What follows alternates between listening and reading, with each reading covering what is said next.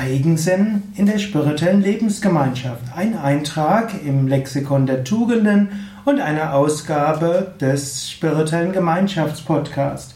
Mein Name ist Sukadev Bretz. Eigensinn. Eigensinn hat verschiedene Bedeutungen.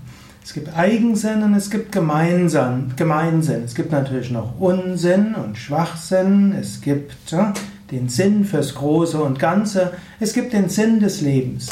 Der Ausdruck Sinn hat viele Bedeutungen. Sinn hat mit Sinnen zu tun, also man kann zum Beispiel, man hat den Sehsinn, den Hörsinn. Sinn hat auch etwas zu tun mit Nachsinnen, Nachdenken, Überlegen. Sinn ist eben auch der Sinn im Leben. Gut, und Eigensinn heißt so mehr, dass man an sich selbst denkt und auch sich um sich selbst kümmert. Ein gewisser Eigensinn ist natürlich notwendig.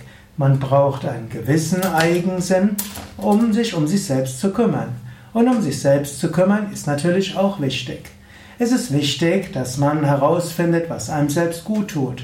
Und es ist hilfreich, dass man dann auch das tut, was einem gut tut. Und es ist auch hilfreich, wenn man sich nicht zu sehr um sich selbst kümmert, sondern wenn man sich mehr um andere kümmert. Diese Mischung aus Eigensinn und Gemeinsinn, das ist das, was den Menschen mit ausmacht. Es gibt manche Menschen, die kümmern sich mehr um ihr eigenes Wohlergehen und kümmern sich um andere in dem Maß, wie sie denken, dass die anderen einem gut tun. Und das ist auch ganz okay. Es ist eine Art und Weise, wie man sein Leben lebt.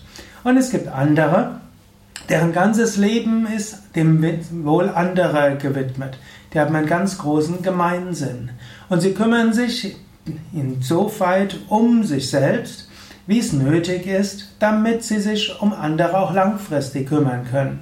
Angenommen, du würdest immer nur für andere da sein, würdest kaum schlafen, kaum essen und so weiter, würdest du irgendwann krank werden. Kannst du nicht für andere da sein.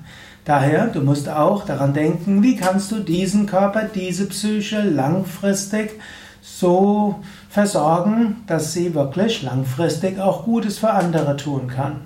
In diesem Sinne, wenn du dein Leben dem Wohl anderer gewidmet hast, dann gibt es eigentlich nicht mehr die Frage von Eigensinn.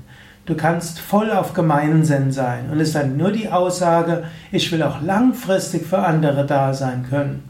Und um langfristig für andere da sein zu können, dazu kümmere ich mich auch darum, dass Körper und Psyche und Emotionen haben, was sie brauchen. Du kannst darüber nachdenken. Ich weiß, heute ist das Jahr 2015, spricht man gerne über Work-Life-Balance, man spricht über die Notwendigkeit der Selbstliebe, ich habe auch darüber schon Vorträge gegeben, Eigenliebe. Und äh, man spricht, dass es wichtig ist, auch einen gewissen Eigensinn zu haben. Und Menschen sagen, ja, ich muss auch mal etwas für mich tun. Und viele kommen ja auch zum Yoga, ich bin ja Yogalehrer und sagen, ja, ich will etwas für mich tun. Viele Menschen, hm, ja, haben ihr Studium hinter sich oder manche und sagen, jetzt, jetzt habe ich so viel studiert für die Uni oder für die Schule und dann für die Uni und jetzt will ich erstmal für mich was tun, bevor ich dann wieder für die Unternehmen gehe. Manche machen es zwischen Abi und Uni, manche machen es in Semesterferien, sagen, ich habe so viel, für an, so viel getan für die Uni, für die Schule, für meine Mutter, Vater zufriedenzustellen und jetzt will ich etwas für mich tun. Oder auch die 40- bis 60-Jährigen, bei denen langsam die Kinder größer werden, sagen, das habe ich schon seit so viel getan für meine Kinder, jetzt bin ich mal dran. Ich will etwas für mich tun. Ja, ist eine Weise und es ist auch eine gute Weise, eine nachvollziehbare Weise und vielleicht auch eine gesunde Weise. Noch schöner finde ich es aber, wenn man sagt, ja, ich bin hier, um etwas für andere zu tun. Mein ganzes Leben ist dem, der Gemeinschaft gewidmet, dem Wohl anderer.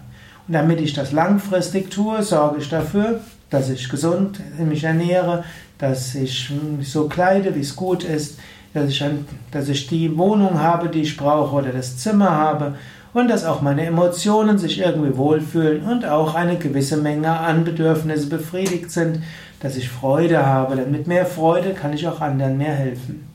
In diesem Sinne ist, gibt es keinen separaten Eigensinn, sondern der Eigensinn steht unter dem Dienst des Gemeinsinns. Ja, so kannst du überlegen, ob du vielleicht dein Leben so ausrichten willst. Zum Wohl anderer gewidmet, aber damit du das langfristig kannst, kümmerst du dich auch um das, was du brauchst, um langfristig für andere da sein zu können. Ja, das war ein Eintrag im Yoga Vidya Lexikon der Tugenden, Fähigkeiten und geistigen Eigenschaften. Es ist auch ein Eintrag im Lebensgemeinschaftspodcast von Yoga Vidya. Mein Name Sukadev Bretz von www.yoga-vidya.de. Und wie du vermutlich weißt, gibt es bei Yoga Vidya Lebensgemeinschaften, wo du in einer spirituellen Gemeinschaft leben kannst, ein paar Tage, ein paar Wochen, Monate oder auch langfristig. Wir haben unsere Lebensgemeinschaft so aufgebaut, dass du bei Yoga Vidya auch alt werden kannst. Du kannst hier geboren werden, gut. Das wird, dazu musst du dir schon zwischen den Leben jemand aussuchen, der bei Yoga Vidya geboren, gelebt, lebt. Du kannst bei Yoga Vidya als Kleinkind sein, als Kind, als Schulkind, als Jugendlicher. Du kannst anfangen als Erwachsener. Du kannst dich hier verlieben, du kannst Kinder kriegen, du kannst ins Rentenalter gehen und du kannst auch bei Yoga Vidya irgendwann deinen Körper verlassen. Yoga Vidya also wirklich eine Lebensgemeinschaft. Wenn dich das interessiert, geh auf unsere Internetseiten www.yoga-vidya.de